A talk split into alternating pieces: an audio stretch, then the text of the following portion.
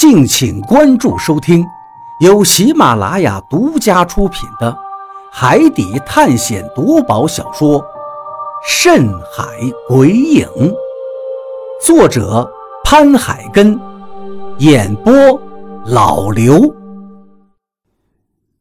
第三十七章，岛迷了心窍。显然，张广川。根本不知道发生了什么事情。我点了点头。你拼命的用头去撞栏杆，要不是我踹你一脚，你估计得撞死在栏杆上不可。啊！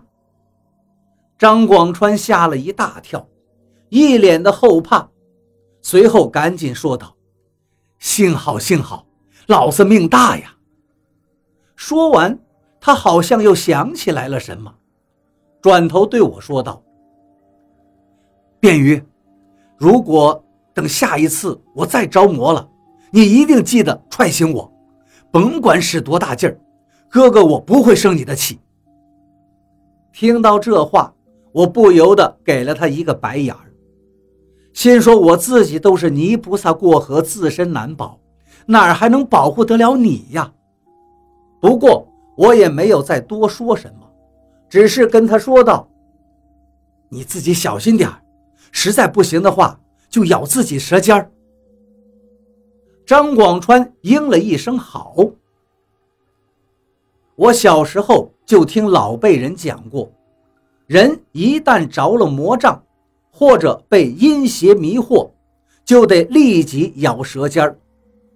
一来是说，舌尖上的血。是人身上的至阳之血，带着极重的阳气，可以辟邪。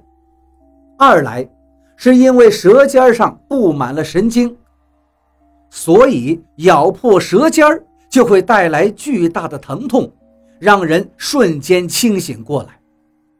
在当时没有办法的情况下，或许这个方法还是有用的。话音刚落。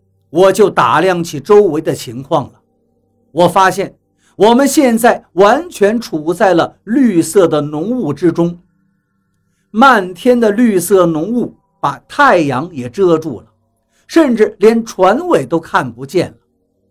这时，张广川指着甲板上的其他人，惊讶道：“便于，你看他们，不，不会全都死了吧？”这个时候的其他人已经没有什么声音了，一个个全都倒在地上，确实不知道是死是活。我看了他们一眼，道：“估计是凶多吉少。”是的，我敢肯定的是，如果我没有河洛放出来的蛊虫解救的话，我自己早已经撞死在这甲板上了。刚说完这句话，一旁突然传来了何洛的声音：“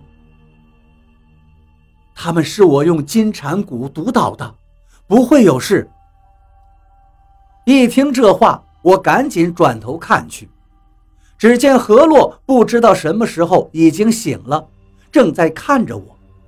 见到他没事我心中大喜：“你还好吧，何洛？”“我没事儿。”他摇了摇头，微笑了一下，接着手一挥，我手臂上的那条蜈蚣就咻的一声，直接弹飞而起，落到了他的掌中，接着眨眼间便钻入了他的衣袖。做完这一切，他看了一眼前方，说道：“应该没事了，我们已经出来了。”我转头一看，果然。我们前方的绿色烟雾已经开始变得稀薄起来，一缕一缕的。看到这些，我的心终于落了地，可以松口气了。这时，何洛也起身过来帮我们松绑。绳索一解开，我就发现两条胳膊都麻掉了一样，好大一会儿才缓了过来。而这时，我们的船也终于穿过了最后一缕烟雾，出现在了晴空万里的海面上。海上的微风迎面一吹，顿觉神清气爽，十分的舒服。终于出来了，我开心的笑了笑，对张广川说道：“去帮他们松绑吧。”很快，所有人的绳索都解开了。何洛又拿出了一个小瓷瓶，里面不知道装的是什么药。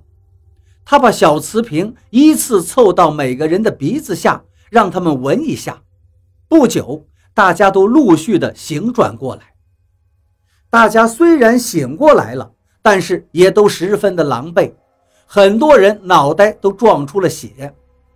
可以想象得到，如果当时我们要是不知道这绿烟有迷失心窍的作用，如果当时我们没有事先反绑住自己，亦或者在紧要关头，何洛没有放出金蝉蛊毒晕大家，估计今天这一船人几乎都得把命栽在这儿，一个也难活。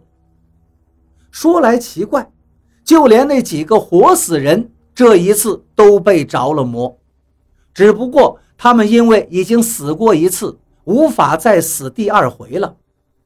但他们的身体却已被他们自残的不成样子，有几个已经又死了，其中有两个是用脑袋撞地撞死的，脑袋像个西瓜似的撞出了一条好大的裂缝，脑浆都流出来了，一脸的血，十分恐怖。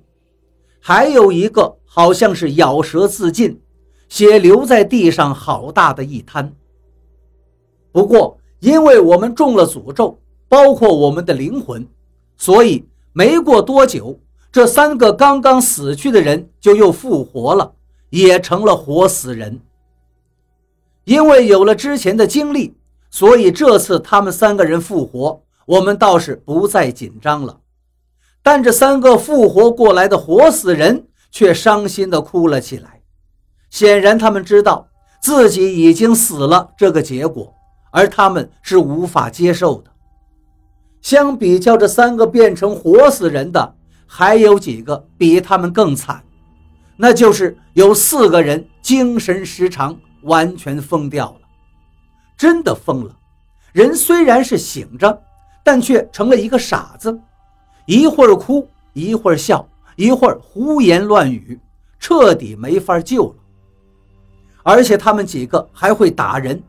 最后实在没办法了，只好把他们关在房间里。就在大家把乱局暂时稳定住之后，船长告诉我们，船的动力和电力也都恢复了。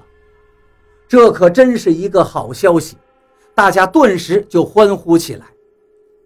我和比利几个人赶紧跑进控制室，果然。控制室里所有的设备和电子仪器仪表全都亮起了灯。接着，船长将船启动，立刻全速前进，生怕那绿烟再追上来。正常航行之后，我们吃了一些东西，补充了一下体能，又休息了一会儿之后，大家都恢复了许多。这不仅仅是体力上，还有心情上。最起码每个人的脸上也有了笑容。又回望了一眼身后那恐怖的烟雾，我抹了一把冷汗。这样凶险的情形，我还是第一回遇到。便鱼，谢谢你啊！要不是你把我踹醒，我一定早就玩完了这一回。